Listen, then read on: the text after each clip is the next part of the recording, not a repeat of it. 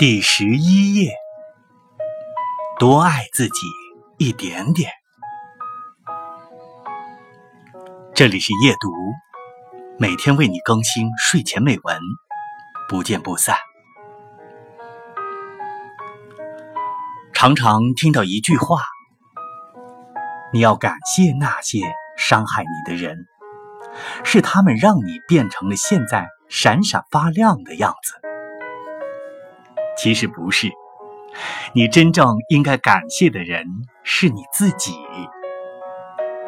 那些伤害只是助力器，你自己才是人生道路上的奔跑者。没有自己的咬牙坚持和拼命努力，你又怎会拥有眼前这一切的美好？没有自己在伤害下依旧充满斗志的坚持和前行，你又怎会变成现在这般闪耀的模样？没有自己不甘服输、永不放弃和勇往直前的精神，你又怎会从崎岖泥泞的小路走出繁华旖旎的风景？你要感谢的。